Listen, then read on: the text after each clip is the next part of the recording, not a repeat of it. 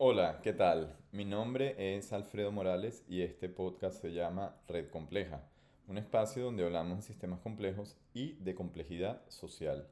El día de hoy vamos a hablar de estrategias y en específico vamos a diferenciar entre lo que sería una estrategia top-down o decisiones que vienen desde arriba hacia abajo versus estrategias que llaman bottom-up o decisiones que se van construyendo desde la base y que se agregan y suben hacia el liderazgo. Y esto es importante entenderlo porque según qué estrategia vamos a adoptar, se va a determinar cómo fluye la información en nuestro sistema. Y la información no es nada más un mensaje o una comunicación, incluyen decisiones y cómo las decisiones afectan el comportamiento de otras personas habilitando y deshabilitando posibilidades.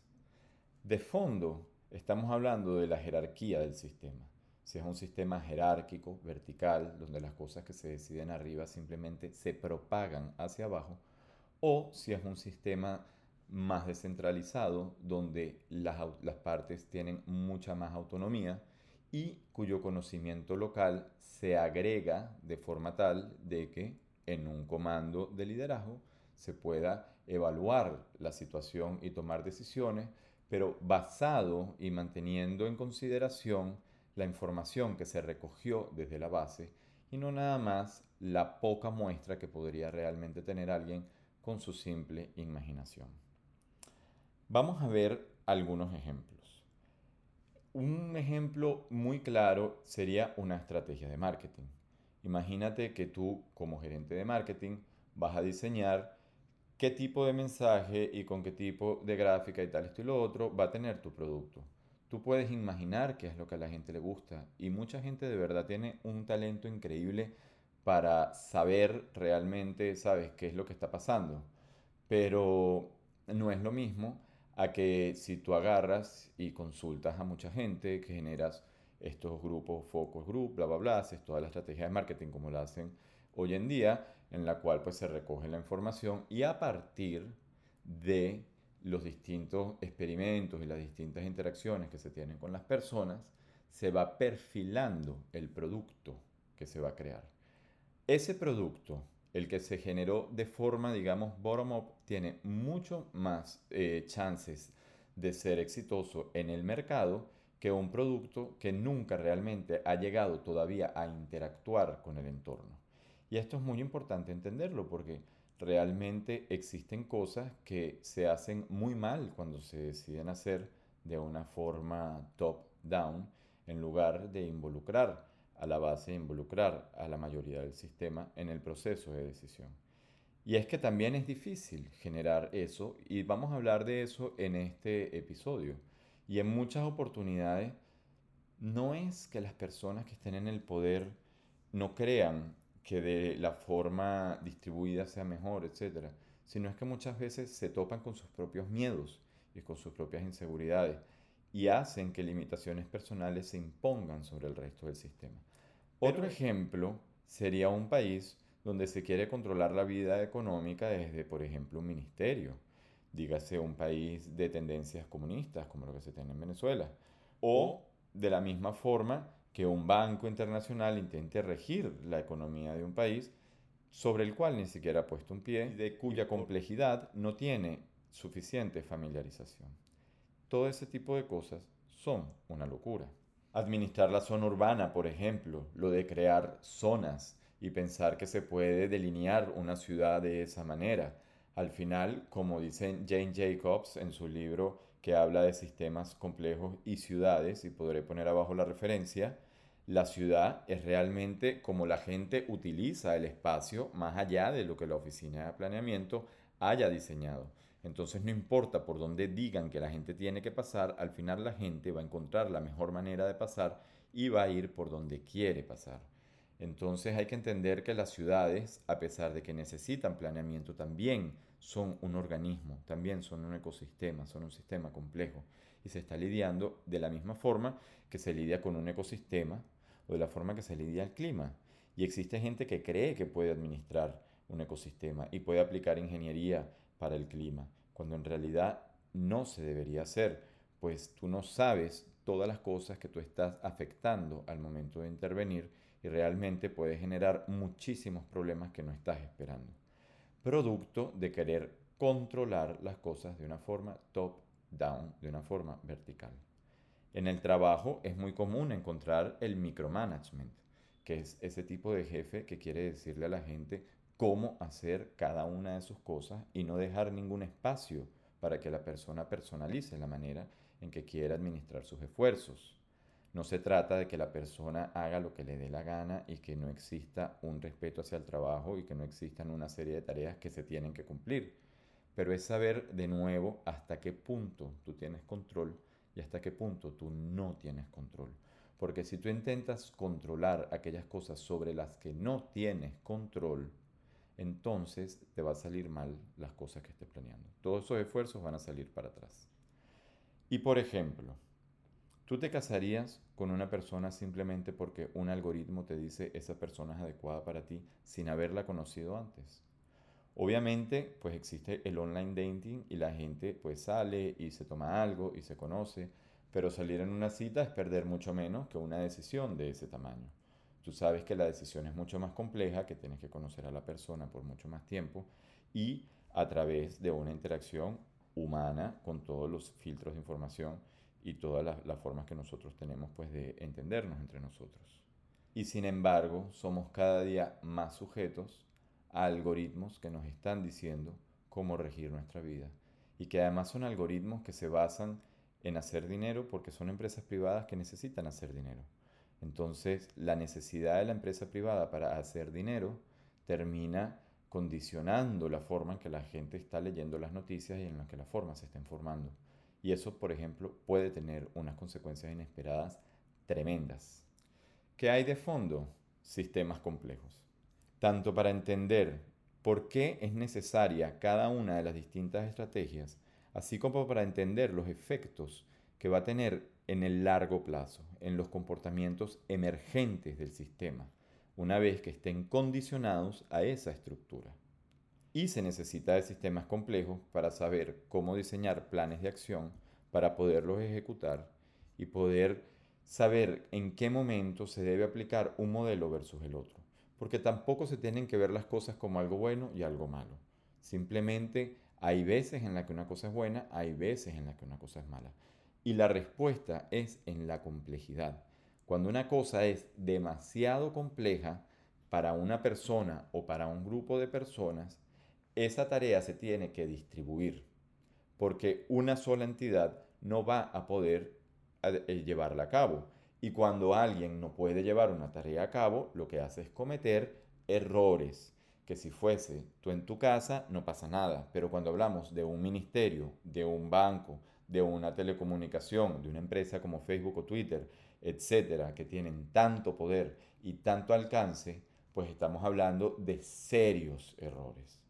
Y esos errores han ocurrido. ¿Cuándo se necesita bottom-up entonces? Cuando la complejidad del asunto es mayor de la que puede administrar una unidad centralizada. Veamos, por ejemplo, el coronavirus. Durante el coronavirus tienes un número grandísimo de personas que necesitan de diferentes cosas y cuyas realidades son diferentes. No nada más en una ciudad donde cada edificio es una historia distinta, vive un tipo de gente diferente, hay una gente que está mayor, hay una gente que no. Es que en cada ciudad, en cada cultura y en cada país, en cada localidad, pues no puedes aplicar una sola solución que se diseñó en un ministerio, que se diseñó en una institución internacional por más prestigio que creen que tenga y que eso vaya a servir para todo el mundo.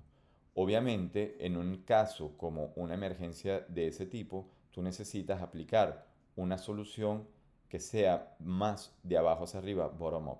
Y tú sabes que, por ejemplo, cuando hubo el ébola, yo recuerdo cuando trabajaba en el New England Complex Systems Institute en Cambridge, en Boston, Estados Unidos, y durante la crisis del ébola, nosotros estuvimos monitoreando lo que hacían en los países africanos. Y hubo un país en particular, no recuerdo el nombre, Sierra León o uno de estos, no recuerdo, que ellos lograron contener bastante bien la epidemia a través de cada comunidad, visitar casa por casa y mapear quién está enfermo y quién no, y encargarse de monitorear a, las casas que están enfermas, asegurarse que no tengan que salir porque se les llevan las cosas y tal, esto y lo otro. Y bueno, de una forma distribuida, atacar el problema y superarlo. Eso fue imposible hacer en el coronavirus, porque nosotros no vivimos en una sociedad que fomente la integración social. Nosotros durante el coronavirus lo que nos dijeron fue quédate en tu casa y no hables con nadie, que era todo lo contrario a lo que tenía que ocurrir, y no para generar encuentros innecesarios de personas, sino porque se necesitaba de acción colectiva. Y la acción colectiva únicamente se genera desde abajo hacia arriba. Desde arriba hacia abajo se genera acción colectiva, obviamente, pero por lo general cosas que hacen que todo el mundo se mueva al mismo tiempo y suelen ser cosas horribles como los gobiernos autoritarios y las represiones. Pero vamos a hablar más adelante de cuál es el papel del liderazgo y cómo el liderazgo realmente puede influir para que mm, se generen los comportamientos bottom-up, especialmente los que son necesarios para cosas positivas. ¿Qué hay de fondo y por qué realmente las estrategias top-down no funcionan? Y la respuesta está en la falta de diversidad. Una estrategia top-down lo que busca es estandarizar. Y la estandarización tiene beneficios que están en la optimización y en la capacidad de entendimiento entre diversas partes. Hablamos todos el castellano, el inglés, el latín y estas lenguas porque en algún momento el inglés la de ahorita, antes el castellano en su momento lo fue y bueno, el francés, etcétera, lenguas de mucho prestigio porque son habladas en muchas partes, entonces te permite a ti de una manera óptima comunicarte con grandes partes del mundo. Sin embargo, todo proceso de estandarización lo que hace es eliminar variedades, que significa eliminar diversidad. Y esa diversidad es necesaria en los momentos en los que las cosas que están establecidas fallan. Si todos hablamos el mismo idioma, es perfecto porque todos podemos hablar entre todos. Ahora, si nuestro idioma por X, Y o Z falla, ninguno puede hablar eh, con nadie, ¿me entiendes? Entonces, cuando se habla de economías de escala, hay que entender que a partir de cierto tamaño, esa economía de escala que te está haciendo ahorrar cierto dinero, también te está amarrando los brazos como si fuese una camisa de fuerza. Y a la larga, eso puede resultarte mucho más caro que lo que te estabas ahorrando por haber estandarizado tanto. Y estandarizado como globalizado y como mover y modificar el sistema complejo en función de reducir variedades, sea por el motivo que sea. Y eventualmente las cosas fallan. Por eso es que necesitas variedades, por eso es que necesitas diversidad y opciones. Porque en el tiempo, eventualmente, las cosas en algún momento van a petar. En algún momento algo le va a caer encima, en algún momento alguien se va a tropezar. Y no puede ser que tu estrategia funcione siempre que nadie se tropiece. Es como, es que esto, esto sería perfecto que el gobierno lo administre siempre que no hayan corruptos. Adivina qué, siempre van a haber corruptos. Entonces, ¿para qué se lo vas a dar? Para que lo administre. Ah, es que es perfecto con la empresa privada y te llega aquí un banco que ni siquiera sabes de dónde es, te compra todo y desde una ciudad que ni siquiera está aquí se deciden en un, de, que es la política que se va a hacer económica con un país y muchos países al mismo tiempo. Obviamente la complejidad local que requiere de otro tipo de acción nunca va a satisfacer sus necesidades en este tipo de sistemas, para público o para privado. Y es importante abrir los ojos en este tema, porque los políticos les encanta hablar cháchara y les encanta que estemos a través de manipulación emocional y a través de demagogia y a través de hacerte sentir si tú tienes virtud o si tú eres un culpable o si tú eres, eh, ¿cómo se llama?, dentro o fuera del, del, dogma, el bueno o el malo y pura manipulación emocional del, del, del tipo más narcisista posible, ¿verdad? Entonces es importante reconocer qué es lo que realmente está pasando de fondo, cuál es el verdadero problema del cual nadie te va a hablar y nadie te está hablando y quién realmente pues te está hablando el cháchara, cháchara, cháchara. Otro ejemplo de bottom up es cuando se trata de un proceso de exploración, cuando se buscan soluciones que es muy difícil que un solo organismo, una sola persona, una sola institución lo consiga y a través de crowdsourcing o a través de distribuir ese proceso de experimentar y de experimentación, pues se puede agregar todo aquello y generar una solución colectiva. En este caso, cada agente está explorando una región del espacio de posibilidades, entre todos encuentran sus mejores soluciones locales y a partir de todo aquello, pues un ente centralizado que no tiene que dejar de existir, simplemente tiene que saber para qué es bueno y para qué no es bueno, un ente centralizado, recibir la información, ponderarla y contribuir en el feedback contribuir en la retroalimentación y contribuir en la evolución para todos, que al final es la forma en la que tú puedes controlar esas distintas partes, a través de que su esfuerzo reciba un feedback y les permita sintonizarse entre las otras. De fondo hay un proceso universal de sincronización y eso se estudia en sistemas complejos desde el punto de vista físico, incluso cómo las distintas partes se sincronizan.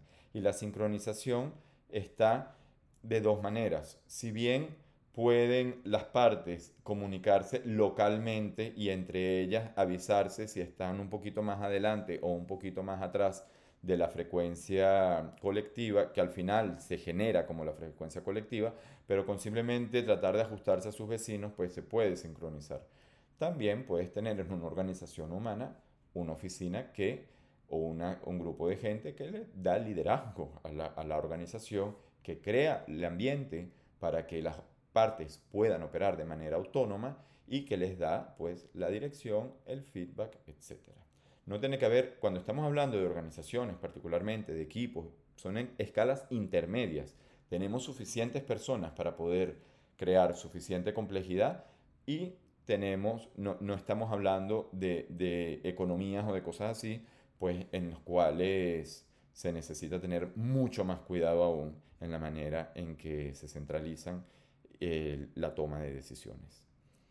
Existen tecnologías que aplican esto mismo para aprender de datos, etcétera, como por ejemplo la inteligencia artificial y el reinforcement learning. El reinforcement learning lo que hace justamente es tener muchos agentes que están explorando el espacio de posibilidades, informando cuáles son los comportamientos que mejor se adaptan al propósito colectivo y a partir de ahí un algoritmo que hace que el robot aprenda a caminar solo, por ejemplo, que el avión aprenda a navegar solo o que se, bueno, se hagan todas estas cosas tan locas que se hacen con inteligencia artificial, que te invito a que lo revises en internet porque te vas a divertir un mundo. Pero cuando hablamos de personas, existe aún más beneficios de hacer cosas bottom-up, porque creamos la oportunidad para que la gente interactúe de manera espontánea y natural lo que tiene efectos en cómo luego confían entre ellos, en cómo confían en la sociedad como un todo y en su percepción, en el rol, etcétera, que tienen en el conjunto y, y todas las obligaciones que también eso conlleva.